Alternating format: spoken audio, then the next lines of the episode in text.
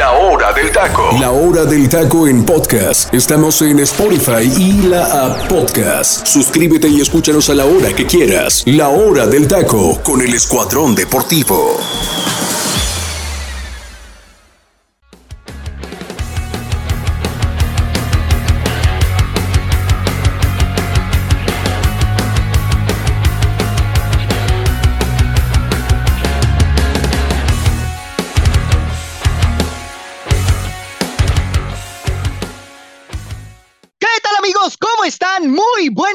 Para toda la gente que nos está escuchando en este momento en el centro del país y por supuesto en Guatemala y muy buenos días para todas las personas que nos siguen en el Pacífico. Me da muchísimo gusto saludarlos. Mi nombre es Freddy López y sí, están escuchando en este momento la hora del taco. Somos el Escuadrón Deportivo y el día de hoy les traemos muchísima información sobre selección mexicana, tanto varonil como femenil, así como también la situación de el tema de los entrenadores que pues están por ahí eh, pues ya prácticamente amarrados con algunos equipos y por supuesto la previa de los partidos que eh, se jugarán el día de hoy entre el Club Querétaro en contra del equipo de León y así como también el Atlas frente a los Rayados del Monterrey. Y antes de comenzar, quiero presentar al gran elenco que me acompaña el día de hoy. Jimena, te saludo con mucho gusto, amiga. ¿Cómo estás? Fuerte abrazo, muy buenas tardes. Hola, ¿qué tal, Freddy? Muy contenta de estar en otro programa con Angelito, con José Ramón, con el teacher, también contigo y bueno, pues con toda la gente que nos está escuchando. Muy bien. José Ramón, te saludo también a ti, hermano, con muchísimo gusto. ¿Cómo estás? Fuerte abrazo. Muy buenas tardes. Buenas tardes, amigo. Aquí apenados con algunas personas, pero bien, amigo. No, fue una mentada lo que nos visita a todos, ¿eh? O sea, increíble. Ya luego verás no, mi gente. Ya mejor ni hables. ya mejor no digas nada, José porque aquí no podemos ventilar lo que hay pasa fuera dígame, del aire. Dígame cómo le puedo pagar y ya sabe qué show. Yo me pongo cuentas con usted.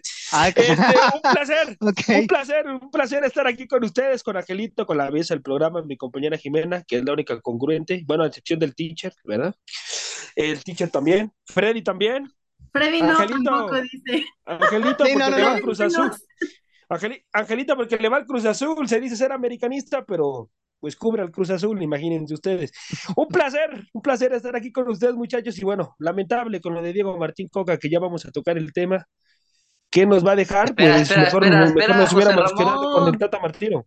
Sí. Espera, espera, José Ramón, aquí se me, se me acaba de antojar una, una coca que la voy a destapar aquí en el programa porque ya me dio sed, ya me dio sed, al igual que los de Federación Mexicana, les dio sed, ¿eh?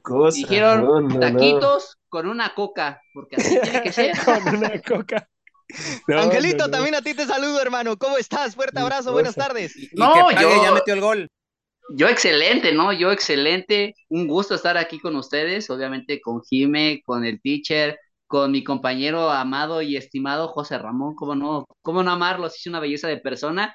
Y contigo, Freddy, pues más que nada ya listo, ¿no? Como lo comento, estamos aquí, este, pues ya listos, ¿no? De hecho, pues ya tenemos aquí el paquete armado, una coca bien fría, unos tacos, este, y vamos a ver de qué, de qué, qué, qué traes al programa, ¿eh? ¿Qué traes al programa? Porque me imagino que debes traer bastantes temas que ni siquiera te vas a dar abasto, ¿eh? Ni siquiera te vas a dar abasto. Pero saludamos con mucho gusto a la gente, que ojalá les guste este programa, que va a estar picante, ¿eh? más picante que en otros programas, eso sí lo puedo asegurar. Correcto, así es. Teacher Delfino Cisneros, también te saludo a ti con muchísimo gusto. ¿Cómo estás? Fuerte abrazo, muy buenos días. ¿Qué tal, mi estimado Freddy? Un gusto estar contigo, Jimena, Angelito, y José Ramón, pero más que nada me da un gusto y un placer estar con la gente que nos escucha a través de la 101.3, el comandante radio, este es el Escuadrón Deportivo a sus órdenes a través de la hora del taco. Un gusto también estar con la gente que nos escucha a través de la aplicación de Tuning Radio y la gente que nos sigue en la plataforma de Spotify y mandarle también eh, mis, mis más eh, sinceras agradecimientos, más esos agradecimientos a la gente que sigue haciendo crecer nuestras redes sociales como la hora del taco oficial, Facebook e Instagram. Eh, híjole, vueltas que da la vida, ¿no, Freddy? Hmm. Yo recuerdo que por allá entre septiembre y octubre, yo les comentaba que Grupo Orlegui iba a tomar el control de federación, ¿se acuerdan? Y que yo les decía, muy probablemente ellos tomen el control de federación. No descarten a Diego Coca. Yo se los comenté aquí. Y, y todos, casi todos pensamos, sí, puede ser. Por el bicampeonato que estaba muy fresco en ese momento. Curiosamente, ¿no? y... No por el bicampeonato, sino porque el Grupo Legui iba a tomar el proyecto deportivo y que su técnico ideal era Diego Coca por la relación que habían establecido. Y para allá voy, Angelito, para allá voy. La situación es que de en enero tomó mucha fuerza Guillermo Almada y hoy, días, horas, tomó fuerza Diego Martín Coca. Ayer lo platicamos, ayer lo platicábamos aquí, les hice la pregunta, ¿qué podía arrojar Diego Martín Coca para el fútbol mexicano? Y hoy ya está casi, casi arreglado el asunto. Vamos a ver, vamos a ver, mi Freddy, ¿qué, qué, qué mensaje nos lanza la federación? Porque también hay que ser honestos, ¿eh?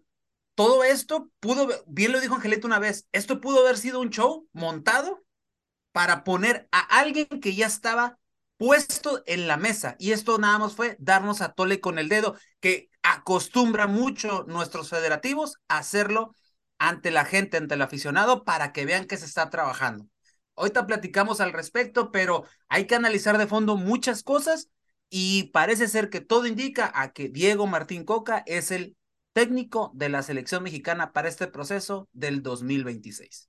90-10, ¿no? Porque la información la suelta César Luis Merlo, justamente, que es un periodista que pues eh, eh, prácticamente si él lo suelta es porque es un hecho, ¿no? Vamos a ver y a esperar a que ya se oficialice esta situación, pero justamente, ¿no? Vamos a arrancar con este tema de Diego Coca, quien eh, se perfila para ser el nuevo director técnico de la selección mexicana eh, pues esto realmente impulsado más por Grupo Orlegui y Grupo Caliente, hablando de que, bueno, ellos trabajaron recientemente con el técnico eh, argentino. Y bueno, también mencionar que pues la relación de Diego Coca con Grupo Orlegui era bastante, bueno, es bastante buena por la situación de que recientemente sacó bicampeón al conjunto del Atlas, caso contrario con el tema de Almada, que con Almada no quedaron muy bien las cosas y que bueno, ya lo comentaba el teacher, Orlegui es el pues el que está manejando hoy en día a la Federación Mexicana. Pero, Angelito, en lo particular, hermano, ¿qué credenciales tiene Diego Coca para convertirse de buenas a primeras en el director técnico de la selección nacional? Mira, Freddy, y a toda la gente que nos escucha. qué méritos, más bien, es la palabra? Méritos no los tiene, no los tiene. Eh, es más un capricho federativo es más el grupo opositor, por llamarlo que es Grupo Orlegui, que como tal no está tomando las riendas o el control como se esperaba de la parte de la selección deportivamente hablando, pero sí tiene bastante peso e influencia, sobre todo por la situación de Guillermo Almada. El técnico que estaba a punto de darse luz como el bueno para Federación iba a ser Guillermo Almada, pero con la relación que tuvieron en Santos, Grupo Orlegui y el uruguayo, terminaron bastante mal y terminaron de palabras que tampoco les agradó que su salida fuera directamente contra el grupo opositor, que era Grupo Pachuca, hablando de la familia Martínez. Entonces Orlegui soltó el nombre de Coca de una vez a la mesa para que los mismos directivos, hablando de Rodrigo Ares de Parga y Jaime Ordiales, lo entrevistaran en cuestión de días, ¿eh? Porque Coca ni siquiera estaba en la lupa, ¿eh? Ni siquiera estaba en la mira.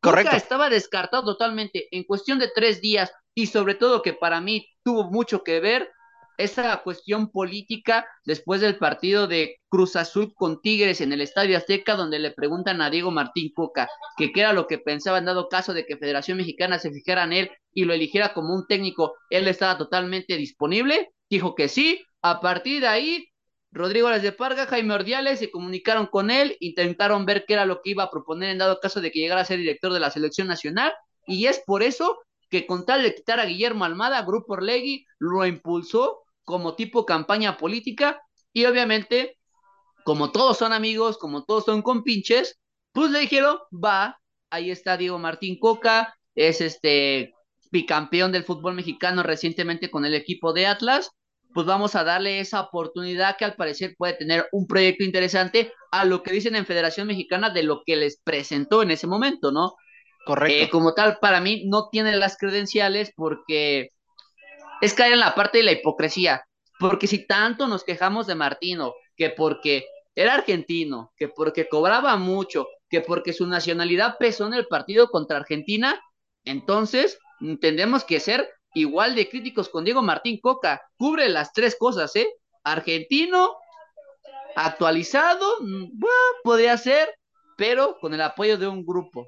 Porque si no, Diego Martín Coca, ni siquiera estuviéramos hablando de él, estuviera, es más, te pudiera apostar que todavía estuviéramos hablando de una batalla entre el Piojo y Almada, pero hasta ahí. Obviamente, ha causado molestia en la directiva de Tigres, a pesar de que Culebro está conforme y satisfecho de que hayan elegido a Coca como nuevo director técnico de la selección mexicana, parte de Cemex está molesta en esta situación porque cuando Diego Martín Coca le propusieron que fuera el nuevo director técnico de los Tigres, le dijeron, ¿qué quieres?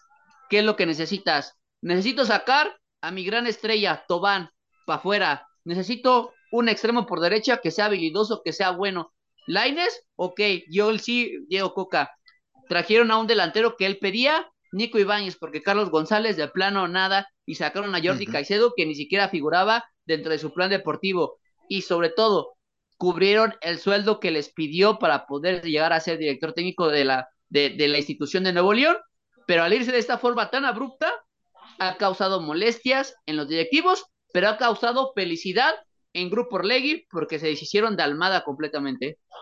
Y es que aquí, bueno, si nos ponemos a analizar fríamente la situación, pues todo queda en familia, ¿no? ¿Por qué? Porque, bueno, Jaime Ordiales y Rodrigo Ares de Parga, ¿con qué grupo trabajaron? Con Grupo Caliente. Y posteriormente, ¿con quién trabajó Diego Coca? Con Grupo Caliente y Grupo Orlegui. Y por lo tanto, el elegido es Diego Coca, ¿no? O sea, así de sencilla está la, la situación. Ahora, Jime, en este sentido, eh, viendo lo que está sucediendo hoy en día con Federación y que tanto se tardaron y que se soltaron eh, el nombre de Miguel Herrera, el, nombre de, de, Guillermo Almada y que traían toda esta novela, al final parece que por el que se están decantando es Diego Coca. Pero viendo la situación que hoy vive la selección, después del fracaso que se vivió con Gerardo Martino en el Mundial de Qatar 2022, se prevé el fracaso nuevamente del Tri ahora al mando de Diego Coca, tomando en cuenta que, pues eh, bien lo dijo Angelito, tiene las mismas características de alguna forma que tenían Gerardo Martino cuando eh, se le mataba tanto en selección nacional. Ay, Freddy, qué buena pregunta me viste.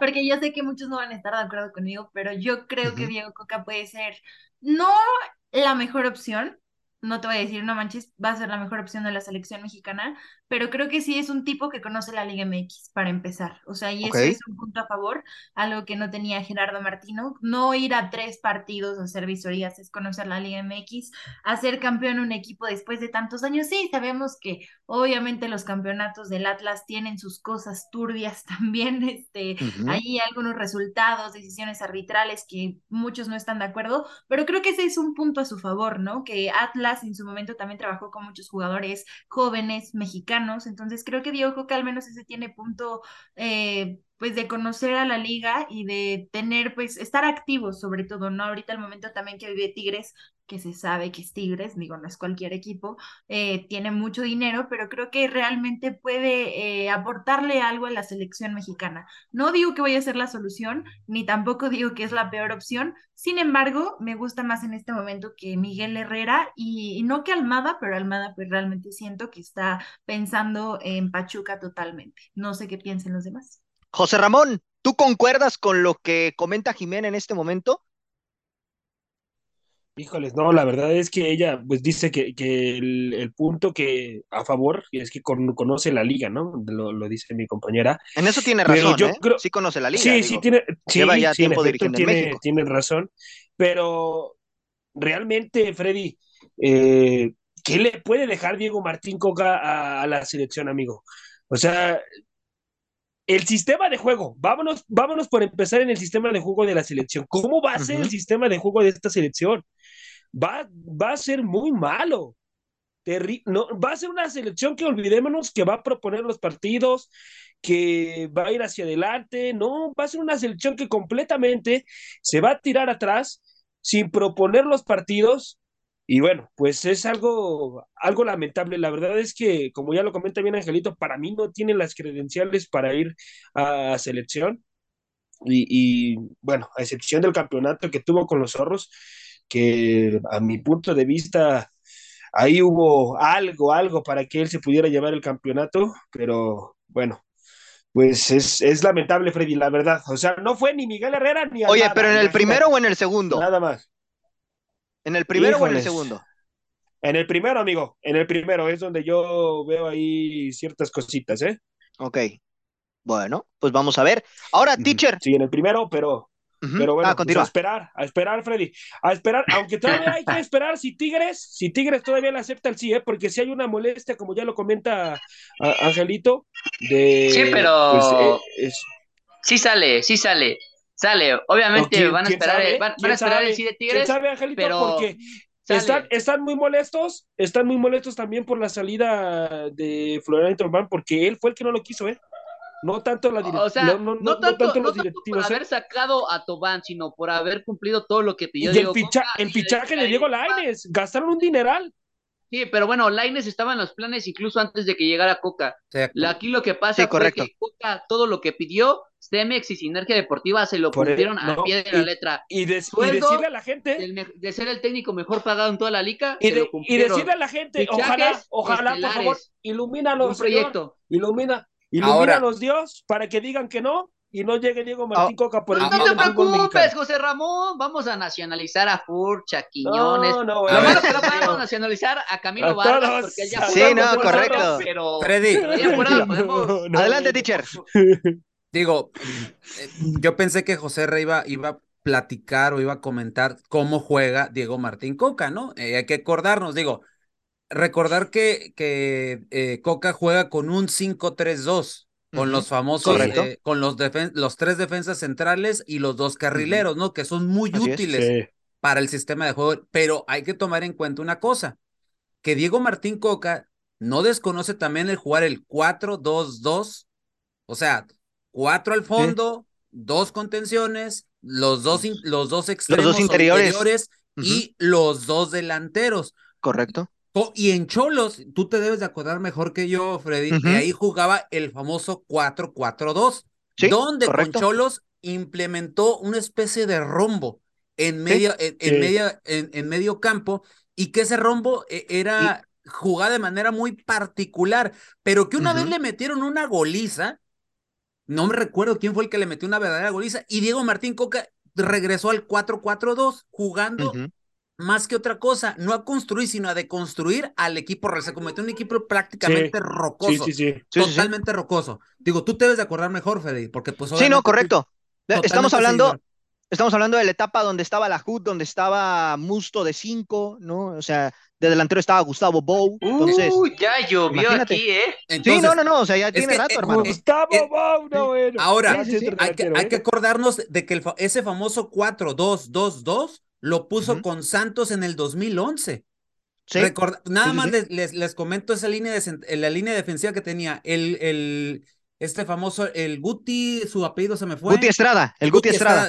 el Guti Estrada, Felipe Bailoy y un argentino de apellido hoy Carlos Morales, o sea, esa era la línea defensiva. Esa era la línea defensiva. Y así jugó en Racing, con, esa, con ese mismo parado. En Racing sacó, lo sacó campeón después de muchísimo tiempo Diego Martín Coca. Cuando se presenta en Rosario Central, cuando ya allá en Argentina vuelve el 4-4-2 y usaba ese rombo que usó en Cholos y le fue bien. No fue campeón, pero tuvo una buena temporada.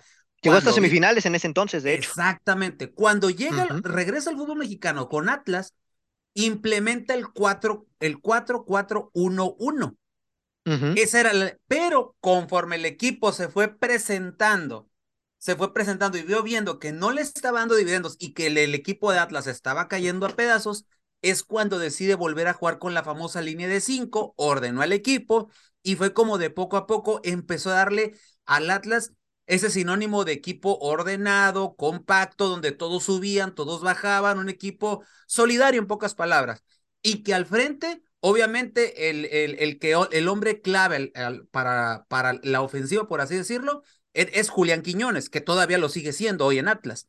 Entonces, pero también acordarnos que eh, había hombres importantes en ese Atlas. Acuérdense lo que fue este Aldo Rocha, ¿no? Que era el cerebro de ese equipo. Entonces, eso es lo que, lo que yo tengo como parado táctico. Ahora, los porcentajes que tiene de victorias Diego Martín Coca eh, en Atlas tuvo un 36.8 de efectividad de victorias. En Tijuana tuvo un 34.2. En Santos tuvo 35.3 y en Tigres pues tiene el 60%, pero pues son pocos los partidos y, y pues ha tenido victorias, ¿no? Por eso está, muy, está muy arriba el porcentaje de victorias con Tigres. Ahora bien, si estamos esperando a una selección que vaya a proponer partidos, bien lo dijo Joserra, no lo vamos a ver.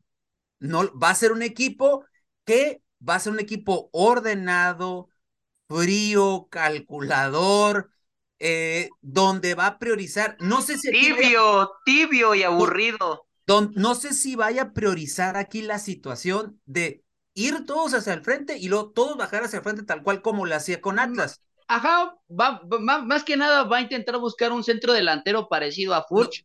O sea, y no, y no lo, y no lo, no lo descarto que pudiera llegar a la selección mexicana con todo lo que se ha hablado. Ahora, Nico Ibáñez. sí, correcto. Ahora, ahora, ahora, Angelito, Furch lleva rato buscando ser mexicano, ¿eh? Sí, ahora lo están buscando desde hace tiempo. Angelito, vamos, así yo, yo fantaseando hace rato, antes de, antes de entrar aquí al, programa, yo me yo hice, por ejemplo, por así decirlo, una, una convocatoria de selección de Diego Martín Coca.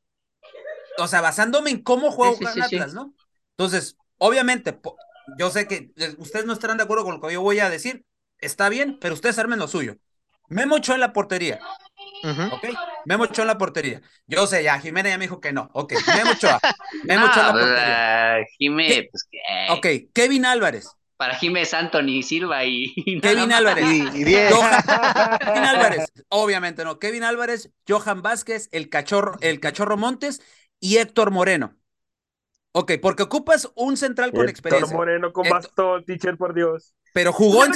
Pero, y el mundial, ¿te estás olvidando? Esos, porque son los, de, los del TAP también. Bueno, pero sí, en efecto, la experiencia que le puede brindar Moreno y además que jugó. Y aparte, ojo, con el, con el sistema de Coca necesitas dejar un central atrás. Sí. Para que no, de, no dejar de cobijar atrás. Y eso es algo que tiene Diego Martín Coca. ¿A quién dejas? A Héctor Moreno. Y los otros. No, y aparte, un central, o más que nada, bueno, hablando de un stopper bueno, de un libero y dos stoppers, que los stoppers puedan dominar las bandas, porque obviamente al recargar el equipo, ya sea por la banda izquierda o por la banda derecha, obviamente el tercer central pasa a convertirse un lateral y el carrilero pasa a convertirse un, volante o un jugador ofensivo en la parte de arriba. Entonces, igual tiene que dominar esa parte, pero también el libero poder salir con la pelota controlada y el contención, no tanto ser defensivo, sino ser un poquito más ofensivo para llegar a cerrar la jugada con jugadores de más llegar de segunda línea y apoyar a los delanteros, más los carrileros y los interiores que se puedan sumar a ese momento.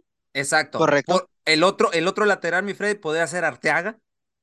Y en la media cancha yo pondría a Edson Álvarez, a Luis Chávez y a Orbelín Pineda.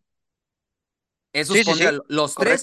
Y al frente, bien dice Angelito, a, Coca le gusta jugar con dos nueves.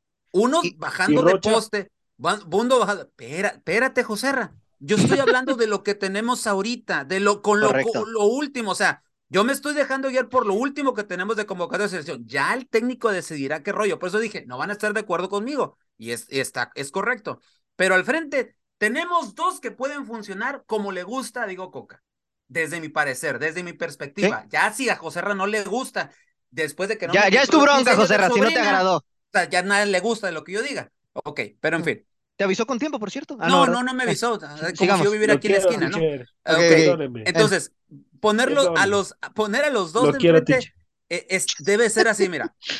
Henry Martin, que ahorita está atravesando un extraordinario momento con América y que se puede votar y que sabe de esa función, y el Chaquito, el Chaquito Jiménez, que más o menos da la estatura y las, más o menos las habilidades de Furch. O sea, yéndonos. Ah, sería, sería al revés, teacher. Henry como centro delantero fijo y Santiago Jiménez un poquito más suelto. Ok, pero ahí, ahí, Angelito, pueden los dos, tienen, siento yo que los dos tienen la misma dualidad, se pueden... Ah, sí, se pueden ah. generar jugadas por ambos. Exacto. Más que nada porque Santi, sí ha jugado como extremo o a un costado. Henry Martín, que yo recuerdo, no lo he visto jugar en esas posiciones, pero sí como un media punta. Henry, Henry puede jugar también por derecha, ¿eh? pero también, se sabe jalar las bandas y lo hace muy bien, ¿eh? Pero, ojo, yo, yo estoy hablando ahorita del momento que vive Henry Martin. La verdad es el hombre que más peligro genera en este América, en el América Además, físicamente está muy bien, teacher. ¿eh? Y, exactamente. Como Entonces, un delantero está muy bien. Ahora, que a mí me guste Diego Coca en selección, No hmm. me gusta, señores. A mí no, me gusta. No, me gusta porque, repito, la selección mexicana, algo que ha vendido en los últimos mundiales, quitando al papá de Ángelos, el Tata Martino, es un equipo propositivo que tiene que ir hacia el frente, pero jugando en equipo, no jugando individualmente. Es un equipo que le gusta ir hacia el frente, que le gusta ser protagonista y que le gusta cuando son, cuando son eh, partidos contra selecciones grandes, les gusta tomar el riesgo de tomar ese protagonismo. Y siento que a Coca no le gusta jugar así.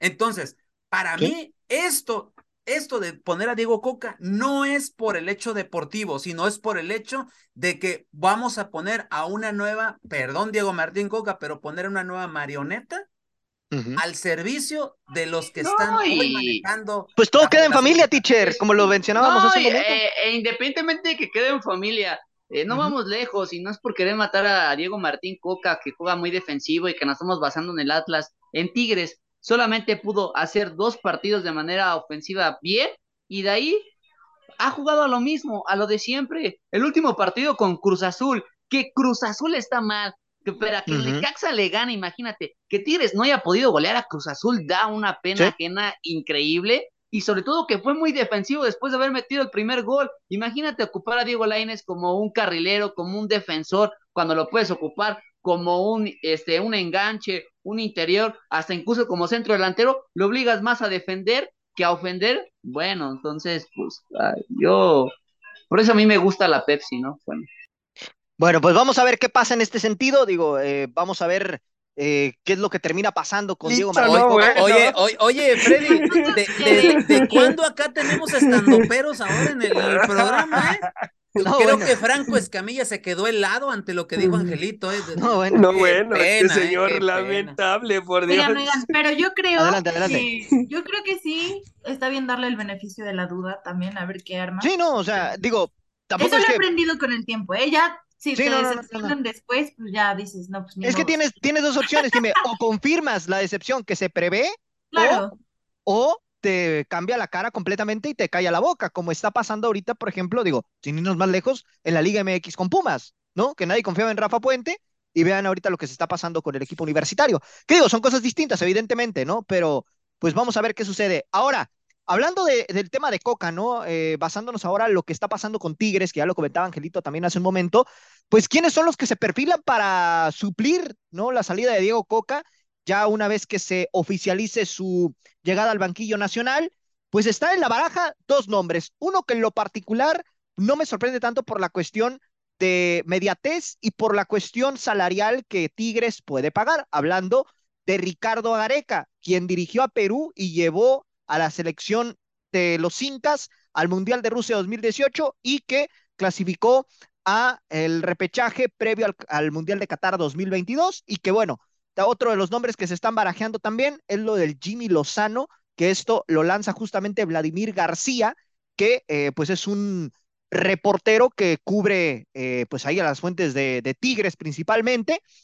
Entonces, bueno, basándonos en esta situación que ahorita se está generando, Angelito, para ti, ¿quién es el técnico idóneo y quién se perfila más para llegar al conjunto felino y suplir la baja de Diego Martín Coca?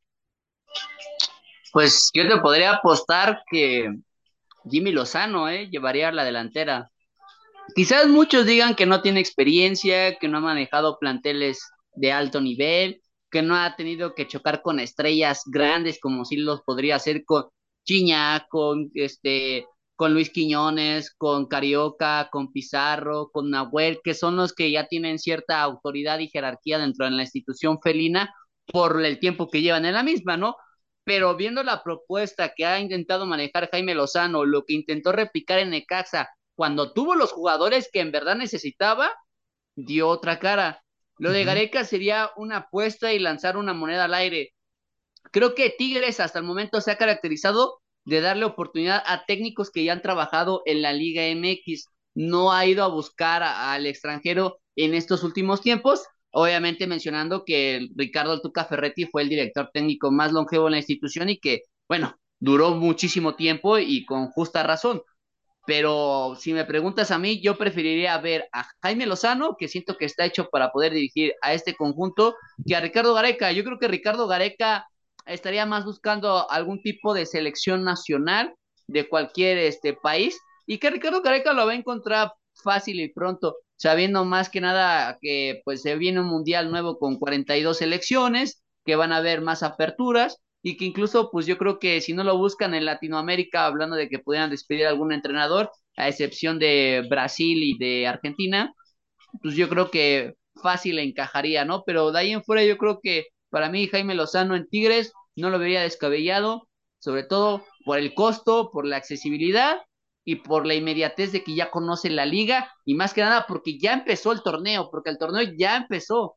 Ahorita la duda es si van a dejar que Diego Martín Coca pueda dirigir el resto del torneo o de plano eh, al día de mañana empaca tus maletas y vámonos una vez a selección mexicana y olvídate de Tigres. Esa es la única es el único cuestionamiento que hay ahorita. ¿eh? No, Angelito, este Tigres es lo que quería, que terminara el torneo y que después tomara la selección. Sin embargo, no, ¿eh? Se va, a tomar de inmediato la selección. El problema, es, el, problema, con Coca es que no tiene cláusula de recesión. Correcto. Ese es, uno de los problemas. Por eso es que también Tigres trae molestia. Por, esa, por esa situación. Sí, porque, con Almada, con Almada sí le van a efectuar. que digan que se queda, por favor. Sería maravilloso. No, José Ramón, no, no, no, ilusiones. No tengo ilusiones, hermano. Yo lo mismo pensaba de Martino, pero ve, ya se fue. no, bueno, pero lo de Martino fue, fue una situación completamente distinta. pero bueno, ahora, eh, en este sentido, Jimé, tú en lo particular, eh, viendo las credenciales que tiene Ricardo Gareca, eh, pues lo que ha hecho en su palmarés como director técnico, que ha dirigido en Brasil, Argentina, Perú, que ha dirigido a la selección peruana, ¿no? Y que pues ha logrado clasificar a, a la Copa del Mundo como tal, ¿no? y un Jimmy Lozano que bueno, lo que podríamos decir, entre comillas, de que tiene credenciales en selección, es lo que hizo en Tokio 2020. Entonces, viendo esta situación, a ti en lo particular, ¿quién te convence más en cuanto a propuesta? Porque estamos hablando que por un lado está un técnico experimentado que en cierta manera tiene eh, un carácter importante que podría darle el manejo de un vestidor tan difícil como lo es Tigres y por otro lado está un entrenador joven que podría darle frescura a este plantel justamente. Sí, la verdad es que es una decisión complicada, yo creo, para Tigres en este momento. En su puesto en la tabla, yo creo que no se imaginaban esto al inicio del torneo. Pero mira, realmente creo que Tigres es un equipo que le gustan los procesos largos, ¿sabes? No, no es un equipo que es tan constante en cambiar técnico, digo, últimamente sí con el Piojo y ahorita con Coca, o sea, pero sí creo que mantiene procesos y, y realmente Gareca también me parece que es un gran técnico que podría darle mucho a Tigres, tiene el perfil con jugadores extranjeros, o sea, sabe manejar este, este tipo de vestidores, no digo que Jimmy no, pero es muy diferente, ¿no? Como lo dices, incluso la juventud puede pesar, pero, ay, no sé, Freddy, pues es que eso, yo creo que eso mismo se están preguntando. Pero si me voy por ese lado de que Jimmy también suena para selección y que se puede ir en cualquier momento y si Tigres quiere mantener como un proceso, Gareca no me suena nada mal, ¿eh? Pero ya, ya habría que ver, ¿no? También apostar por Jimmy no me parece una mala opción. Además es alguien mexicano, ahorita hay algunos jugadores que pues le están haciendo bien a Tigres, que igual son jóvenes, entonces creo que pues sería la gran apuesta, ¿no? Pero Tigres es un equipo que le gusta procesos largos y mantener jugadores, entonces también hay que pensar en eso porque no creo que les esté gustando cambiar de técnico más que de torneo. Sí, no, correcto, correcto. Bueno, compañeros, pues nos vamos a ir en este momento al momento musical de la hora del taco y al volver vamos a platicar sobre Miguel Herrera porque por ahí ya tiene equipo para dirigir en este clausura 2023. Ya te dije que era cuestión de que levantaran el teléfono, Freddy. Te dije que era correcto. eso, ¿eh? No, correcto, correcto. Solamente hay una cosa que podría cesarlo, lo cual, eh, pues bueno, es un poco complicado que se dé, pero ya lo estaremos platicando al regreso del corte musical de la hora del taco.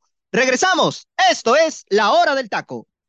Nos relajamos un instante y vamos al momento musical de La Hora del Taco.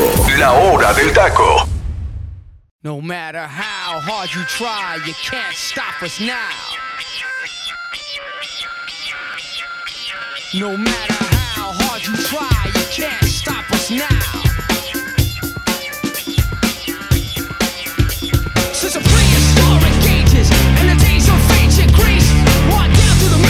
ages. Planet kept going through changes. And in the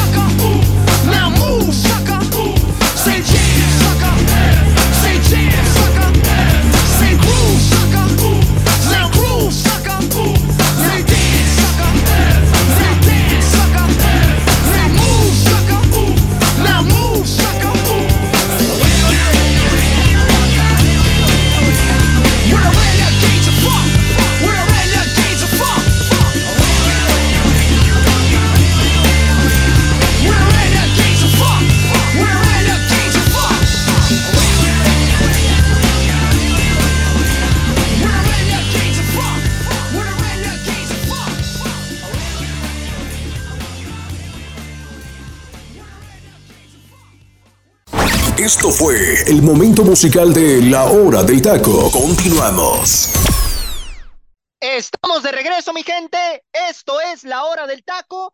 Y bueno, esta es la canción que acabamos de escuchar, que en lo personal es la primera vez que la escucho, debo de confesarlo. Pero, teacher, voy contigo. Platícame, por favor, el contexto de esta canción, que la verdad no la conocía, para serte sincero. Eh, qué bueno que te pones el, traje antes de, o el guarache antes de espinarte, mejor dicho, mi estimado Freddy. Esta canción, mi Freddy, Los Renegados del Funk, de, de Funk, perdón, es una canción que se publicó en el año de 1983, ¿ok? Pero en el año del 2000, 2001, perdón, Rage Against the Machine grabó esta versión en, en, en, el álbum Renegades y ellos interpretaron por primera vez esta canción en un show en, de reunión en el Festival de Coachella en el 2007. Ah, entonces, entonces eh, curiosamente, esta canción, te repito, es una canción, a mí en lo particular, lo que me encanta, Freddy, es los arreglos musicales de esta canción. Te la voy a dar pie para que hable Angelito, porque yo sé que es una de sus, una de sus bandas favoritas. Correcto. Este, y que ya, no es que me lo hubiera pedido la canción, pero ya me había mencionado la, el grupo como unas tres o cuatro veces en algunas particulares de algunas canciones.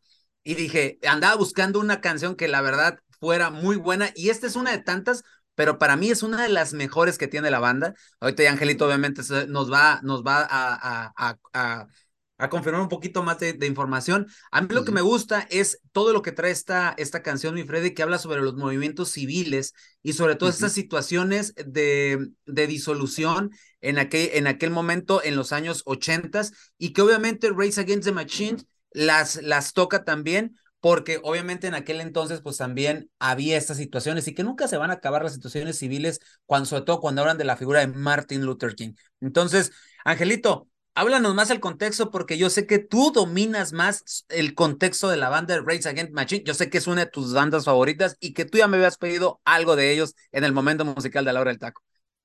Échale, Angelito. Claro, que sí, teacher. La verdad es que Race Against the Machine es de las bandas por las cuales empecé dentro de la música rock y la verdad es que me gusta.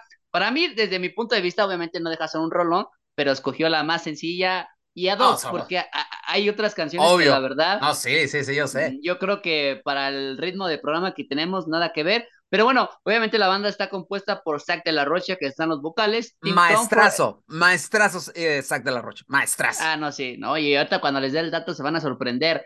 Tim Comfort en el bajo, Tom Morello, el increíble guitarrista, y Brad Will en la batería. Bueno, pues ellos hacen un cover precisamente porque esta canción proviene de, de una banda pues llamada este África, de la cual no es de la que se imaginan, pero sí la África verdad es que una... Tacabamba o Bacabamba, no me acuerdo cómo se llama la, la banda, ahorita, ahorita, les doy el, el contexto de la, del, del, del, nombre, digo, para... África Bambata. África Bambata, ándale. Bambata. Y con esto, como dice el teacher, aquí la, la importancia es la mención de personajes tan importantes como Martin Luther King y Malcolm X, obviamente pues toda en cuestión política, de por sí la banda siempre tiene este tipo de mensajes y ese ha sido el propósito de la creación de la misma y la influencia de Zach de la Rocha, quien es quien le pone esa cuestión vocal y sobre todo esa focalización en la parte política es porque él es nieto de un luchador revolucionario de nuestro país, hablando de un histórico que estuvo dentro de las guerrillas cuando México estuvo en todos estos tipos de problemas y sobre todo que tiene o tuvo una afinidad con un personaje que comandaba el Ejército de Liberación Nacional Zapatista, quien es el famoso comandante Marcos. Entonces, pues bueno, obviamente aquí es toda la mención en cuestión política, eh, Zach de la Rocha no se ha guardado nada, y sobre todo que también Tom Morello, que es con quien comparte parte de las coautorías, sobre todo para escribir la musicalidad o bueno, dar los arreglos, es que también él tiene una licenciatura en ciencias políticas de la comunicación, entonces digamos que todo esto encaja para que la banda dé un sonido fresco, algo punk, sobre todo para los noventas innovador y que de ahí a partir del 91, si no me equivoco, que fue su primer disco debut, empezó a influenciar a cantidad de bandas para darle un giro para que salieran como Limp Bizkit, como este Linkin Park, más que nada siendo un rock pesado con una mezcla de punk y hip hop para darle otro ambiente a este género musical que la verdad es de mis favoritos, sobre todo en esta banda, ¿no? Que no hay nada que decir, no hay nada que decir. Bueno, pues ahí está toda la información, mi gente, de esta canción y de esta banda, por supuesto. Y antes de continuar, quiero mandarle un saludo a Octavio Medina, quien nos está escuchando en este momento a través del comandante, por supuesto, 101.3 y que con el cual tuve ahí la oportunidad de platicar ayer, estuvimos ahí cotorreando, conoce la hora del taco y me dijo, ¿sabes qué? Mañana quiero un saludo, así que pues ahí está. Y pues eh, vamos ahora sí, compañeros, a continuar con las noticias. Y es que mencionaba yo antes del corte musical lo de Miguel Herrera, que ya tiene equipo para este clausura 2023 y se trata nada más y nada menos que de los Cholos de Tijuana, con quien viviría ya su segunda etapa luego de que, bueno, apenas hace un par de días fuera anunciado Cirilo Saucedo como el técnico interino para dirigir el partido frente al Atlético de San Luis. Todo apunta a que el Piojo Herrera regresará a la frontera. Esto, eh, pues lo único que podría, digamos, frenar esta situación es que de última hora se decantara la Federación Mexicana por eh, dirigir, o más bien por, por Miguel Herrera para dirigir a la selección nacional, cosa que se ve muy complicada, todo apunta que Diego Coca será el entrenador, así que, em, José Ramón, en este sentido, Miguel Herrera es el técnico indicado en, en una segunda etapa, sabiendo que las segundas partes dicen que nunca son buenas, pero será el indicado para levantar a un Cholos que no ha podido siquiera figurar en la liga desde prácticamente podríamos decir clausura 2018. Desde que estaba él, Freddy, desde que estaba no, él. No, es que Angelito, te voy a decir algo, con Diego Coca se llegó a una semifinal. no, no, no, es que de Diego Coca prácticamente no se llega ni siquiera a una semifinal, ¿eh? 2017, ¿no? 2018 con Toluca, que estaba Diego Coca al mando, es, se llegó a una No, pero yo hablo de, yo, yo, Freddy, hablo de ah, con Miguel Herrera, sí. Miguel Herrera estuvo en, en la, la, parte final del 2017, y 2016 y 2017. estaba en Cholos y al siguiente año es cuando le pide permiso a los Hank para irse correcto. A, con América. Al América, así es. Así es. Es correcto. Bueno, híjole, Freddy, sería la verdad un fichajazo, ¿eh? Un fichajazo para los Cholos que, que llegara Miguel Herrera, amigo, ¿eh? La verdad sería algo, algo muy bueno.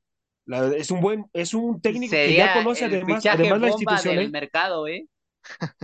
sería, sería además algo bueno porque ya conoce la institución ya, ya sabe perfectamente lo que, lo que son los cholos y, bueno, tener, tener a Miguel Herrera como técnico. Uh, acá me lo voy a encontrar en la ruta del vino, de acá no salía cuando jugaba, cuando jugaba en Cholos, cuando estaba en Cholos dirigiendo, perdón. sería algo, algo muy bueno, Freddy, lo que le puede aportar, lo que puede hacer que estos futbolistas sobresalgan, ¿eh? Y de mí te acuerdas con Montesinos, si llega Miguel Herrera, Montesinos va a ser titular, un futbolista inamovible con Miguel Herrera y que además, además lo va a hacer sacar sus mejores condiciones, amigo, ¿eh? Sería uno de los líderes dentro de Cholos de Tijuana, Montesinos, amigo, definitivamente. Y además tiene muy buen plantel, Freddy. ¿eh? A partir de medio campo, yo creo que Cholos tiene un plantel interesante, amigo. ¿eh? Por lo menos para competir, creo que sí tiene un plantel para competir. Teacher, en este aspecto, eh, bien lo mencionaba José Ralo, el tema del plantel, ¿no? Viendo los jugadores que tiene hoy en día Tijuana, eh, prácticamente todos los fichajes que llegaron, ¿no? Viendo que tienen portería un Toño Rodríguez, viendo que tienen defensa un Lisandro López, en medio campo tiene un Fernando Valenzuela, en la delantera tienes a un eh, Pedro Alexis Canelo, un Brian Romero y recientemente Lucas Cavallini. ¿Crees que se puede adaptar los jugadores que tiene ahorita Tijuana al sistema que maneja Miguel Herrera en este sentido? Sí, sí, sí, sí, sí, hay, hay, tiene plantilla para hacerlo. Y hay otra de las cosas, ¿eh?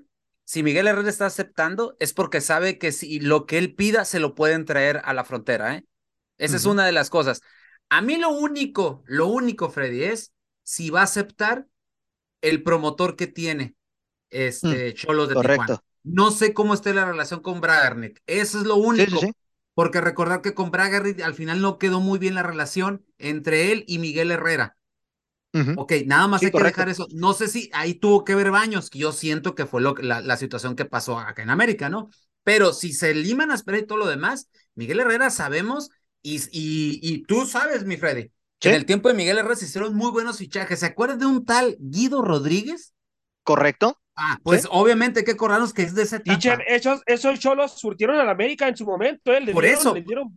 acuérdense que con del América. exactamente. acuérdense que, ahí llegó en esa temporada cuando Miguel Herrera sale de cholos, llega América Henry Martin, Carlos Vargas y Guido Rodríguez, ¿eh? Ok, y los compraron de poco a poco. Sí, los, fueron comprando como en, en, paquetitos, ¿no? En paquetitos ya hechos y en tal tiempo me das este, en tal tiempo me das este, este, y cosa curiosa, con eso América fue campeón después.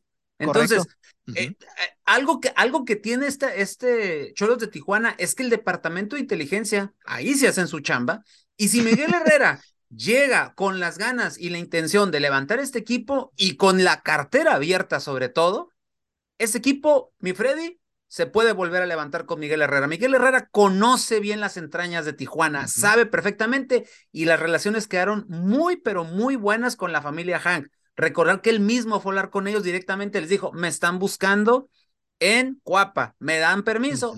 Y a los Hanks no tuvieron en decir, vete Miguel, que te vaya muy bien, las puertas están abiertas de aquí.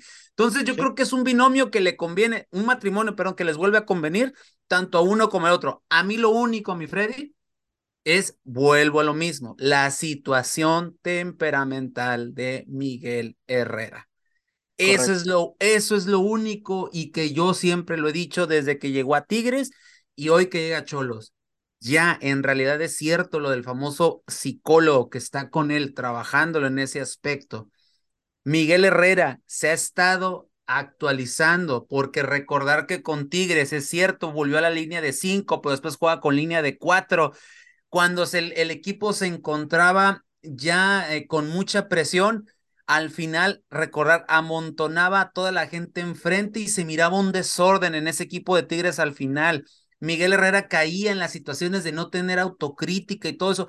Necesitan platicar bien con eso con Miguel Herrera, Freddy, porque si no, correcto. pueden volver a caer, pueden volver los mismos fantasmas que a Miguel Herrera le han hecho mucho daño en los últimos años, valga la redundancia. Pero, pero aquí rápidamente, yo creo que aquí va a tener la apertura abierta aquí yo no creo que vaya a llegar a Tijuana con la condición de que sea campeón como sí lo ha estado en otros equipos, hablando de Tigres, América, incluso en selección mexicana. Sí, sí, concuerdo lo que dices, pero el mismo Freddy te lo puede decir. El señor Hank, y no estoy hablando de Hank el que está al frente. Yo no hablamos del pequeño. Yo estoy hablando de, de, de, de al, al, al, ingeniero que le mando un saludo y tengo al bueno, el, que sí es el bueno, digamos. Tengo el gusto de conocer al ingeniero y haber comido con él en algún, en algún momento este, que es un tipazo, la verdad, honestamente. Tendrá todos sus, todas las cuestiones políticas que ya conocemos, pero es un tipazo y le gusta mucho los deportes y le gusta mucho la apuesta, por cierto. El señor está hiper encabronado, así te lo digo, y quieren un título, Angelito. Quieren un título. Correcto. Por eso es que está. no, no, no, te lo digo. Y el mismo frente lo puede decir. Lo hemos platicado infinidad de veces fuera del aire. Están enojados, no, han no han querido tomar las situaciones, eh, Angelito, no han querido tomar las situaciones ni irse más a fondo. ¿Por qué? Porque saben que tienen una piedra en el zapato llamado Querétaro. Por eso es que no, han hecho absolutamente nada. No, Angelito, ponte a analizar. no, sí, entiendo lo que menciona, pero, o sea, también ellos tienen que ver la realidad del equipo de Tijuana quitando a Querétaro. Tienen un desastre en lo deportivo. No, Apenas no, no, están contratando bien. O sea, eso. lo importante Pero eso es por parte del dueño del, del Sácalo del, del, de, los, de la porcentual para pagar multas. Ahora, Sácalo te de ahí. Te puedo asegurar, ahora, te puedo asegurar que quien, te puedo asegurar quien fichó o quien trató de o quien ficha a Miguel Herrera, si es que se logra esto. Es el papá. Es el papá, no es el hijo, ¿eh? Sí, correcto. sí, lo, sabemos. Correcto. Él lo mencionó en entrevista. Adelante, Jime. Pero, por ejemplo, si en esta temporada que yo los, ahí va, este, lo saca en un buen lugar, buen lugar, lo que dicen, o sea, no, no primero. Repechaje, pues. repechaje. repechaje. Lugar. pero no ganan y al otro torneo ya le exigen, ¿estaría mal? No. No. No. no, no, no. no porque tendría tiempo para armar un plantel. El equipo, exactamente. Reestructurar el equipo. Primero sácalo de la porcentual, porque imagínate, vas a pagar Querétaro y Tijuana, pues de pagar dos a pagar uno, prefiero pagar uno solamente, ¿no? Y prefiero salvar al consentido, al favorito, que es Tijuana. Querétaro es una carga, o sea, Querétaro eh, ya lo quieren vender hasta malbaratar, por llamarlo así pero Tijuana yo creo que debe, debe estructurar bien la parte deportiva y decir, salgamos de la porcentual, salvémonos de la multa Hagámosle como Nacho Ambriz con Toluca. ¿Qué fue lo que hizo Ambriz? Primero le dijeron a la directiva, sácalo de la multa, sácalo del cociente, haciendo la repechaje, y de ahí vamos armando poco a poco el plantel para poder recuperar ese protagonismo que se había perdido con Cristante después de aquella final perdida con Ciboldi. Y así ha pasado, y así pasó. Entonces, prácticamente Tijuana tendría que calcar lo que ha hecho Toluca en diferentes perspectivas y en diferentes situaciones, pero que se puede lograr, que se puede hacer y sobre todo porque el público te puede apostar que va a responder sabiendo que llega Miguel Herrera por lo que dejó, independientemente de que no haya ganado un título, pero dos semifinales seguidas, dos lideratos seguidos, desde ahí no se han conseguido, ¿eh? Y un Cholos que jugaba bien, ¿eh? O sea, no jugaba nada mal. Sí, sí, correcto, correcto. Así es. Sí, no, una situación interesante. Vamos a ver si le termina saliendo la apuesta a Tijuana. Eh, veremos si esta segunda etapa de Miguel Herrera con Cholos, pues es eh, fructífera, ¿no? Ojalá que que bien, por el bien de la afición de Cholos, pues sea así, porque ya la verdad, el tema de, de la conexión o la conectividad más bien de la afición con el equipo se ha perdido bastante, ¿no? Yo mencionaba lo de Cirilo Saucedo el, en esta semana de que era una buena propuesta, hablando de que Cirilo es un, eh, una persona que conoce muy bien las entrañas y evidentemente con Miguel Herrera pues se tuvo un éxito importante cuando estuvo al mando. Pero bueno, eh, compañeros, pues ya pasando prácticamente ya los últimos temas del programa del día de hoy, Jime, voy contigo y es que pues el día de ayer salió ya la convocatoria de la selección mexicana femenil para disputar el torneo de la Women's Revelations Cup que se va a disputar a partir del 15 de febrero, en donde México enfrentará a la selección de Nigeria, Costa Rica y Colombia. Vemos nombres resaltantes como el caso de Lisbeth Ovalle, Ailina Vilés y la primera convocatoria de Carol Bernal al mando de, Pedro López, ¿no?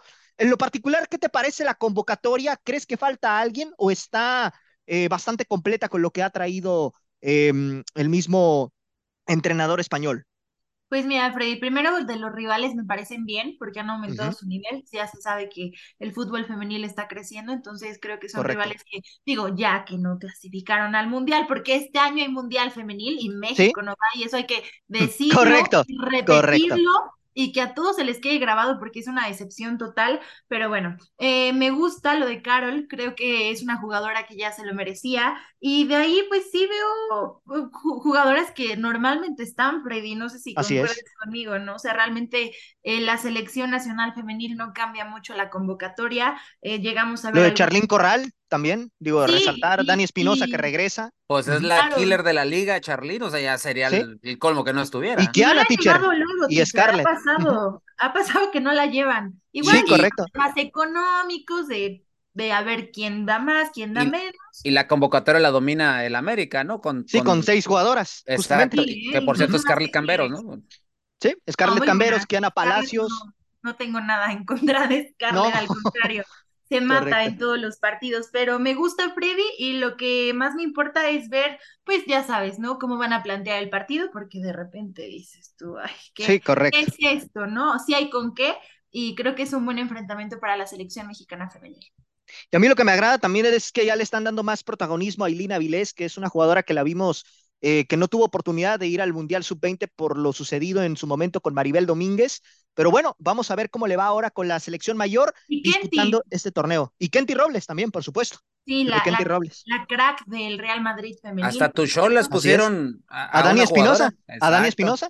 Así es. Entonces, pues vamos a ver cómo les va. Ojalá que esto se vea de buena manera y que México pues logre hacer eh, cosas importantes de la mano de Pedro López, que reitero, arranca este torneo de la Revelations Cup el próximo 15 de febrero en León, Guanajuato. Así que pues vamos a ver cómo se da la situación. Y compañeros, ya prácticamente para cerrar el programa, pues tenemos partidos el día de hoy y es que Querétaro recibe al equipo de León y Atlas recibe al conjunto de los Rayados del Monterrey. José Ramón, ¿qué podemos esperar de estos partidos y cuál es tu pronóstico para ambos encuentros?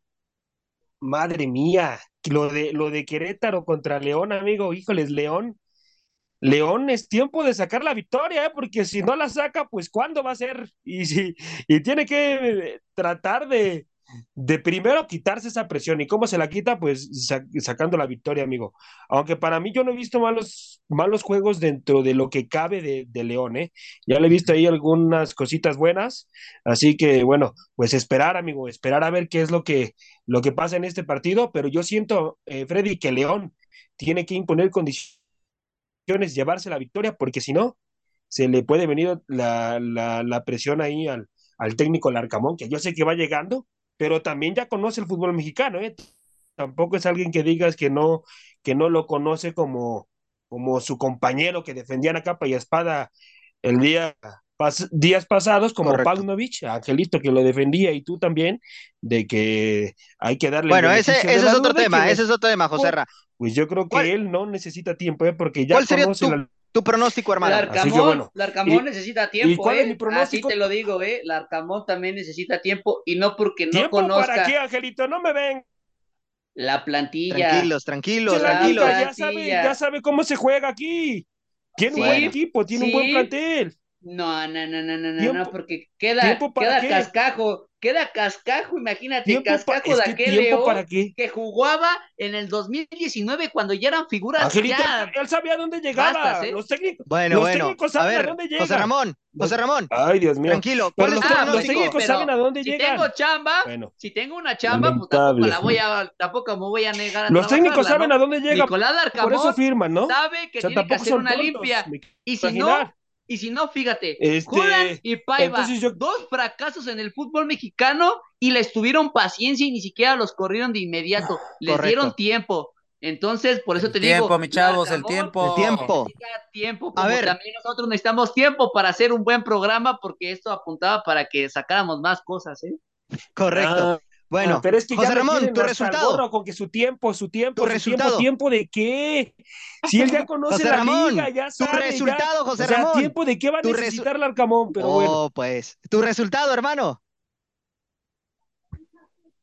No, sin resultado. Ah, ok, no quiere. Bueno, dime, voy contigo. ¿Tu resultado de estos dos partidos? Este, bueno, del primero, yo digo que gana León, tiene que.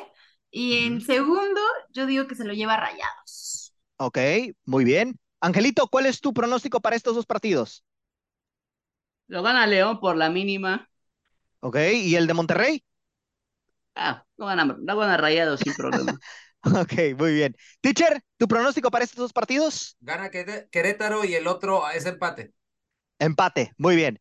Bueno, compañeros, pues con esto llegamos al final del programa del día de hoy. Yo siento también, igual gana León y gana el equipo de los Rayados del Monterrey. A nombre de mis compañeros, José Ramón Sánchez, el teacher Delfino Cisneros, Jimena Brambila y Ángel García, yo soy Freddy López y estuve al mando de la conducción. Y si Dios quiere, nos escuchamos el día de mañana. ¡Ánimo! Hasta la próxima. Por hoy hemos terminado la hora del taco. La hora del taco. Los esperamos en nuestra siguiente emisión a través del Comandante 101.3 FM.